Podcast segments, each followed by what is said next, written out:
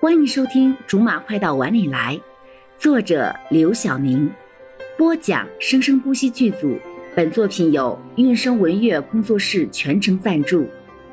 第一百零三章：巨委屈的苏峰。况且这都是小事，你做这些事情也是为了帮你哥，也是为了帮我，我又怎么会怪你呢？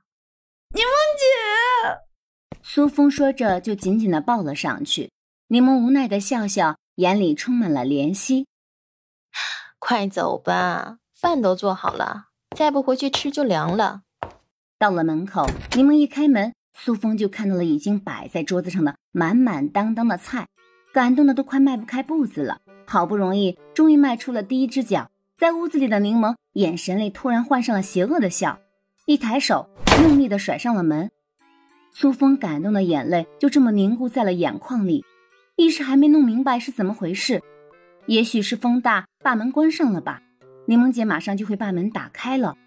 一分钟过去了，没有动静，也许是厨房里的菜着急出锅，先去顾厨房了吧。五分钟过去了，没有动静，隐隐觉得有些不对劲。苏风敲了敲门：“谁呀？”响起的是屋子里面柠檬愉悦的声音：“我啊，我还没有进去呢。”你当我特意请假提前下班回来，就是为了接你下班请你吃饭啊，小姑娘，该干嘛干嘛去吧。苏峰的脑子嗡的响了起来，太狠了！他拿柠檬最重要的对罗少的感情去开玩笑，柠檬就要拿他独在异乡的这份苦楚来耍他吗？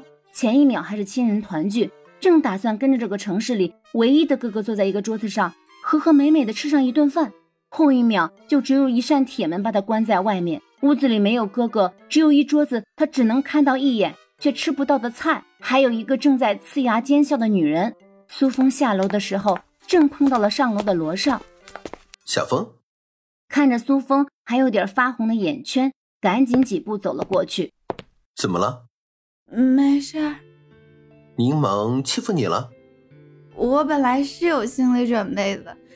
可是没想到，无论我怎么准备，他还是可以超过我预期。不过没关系，他是开玩笑的吧？呃，是吧？在这个节骨眼上，他还是不要刺激他了，绝不能告诉他，柠檬的欺负人从来都不是开玩笑的。他可以动用所有的智商，所有的手段，去认真的欺负一个得罪过他的人。我先送你回家吧。这个时候，如果再把苏峰带上去，只是羊入虎口而已。好，送完苏峰的罗少回去的时候，柠檬正大快朵颐的开心着。罗少也坐下来夹了几筷子，好吃吗？我特意教的菜，好吃。那就多吃点吧。你打算什么时候放过小峰啊？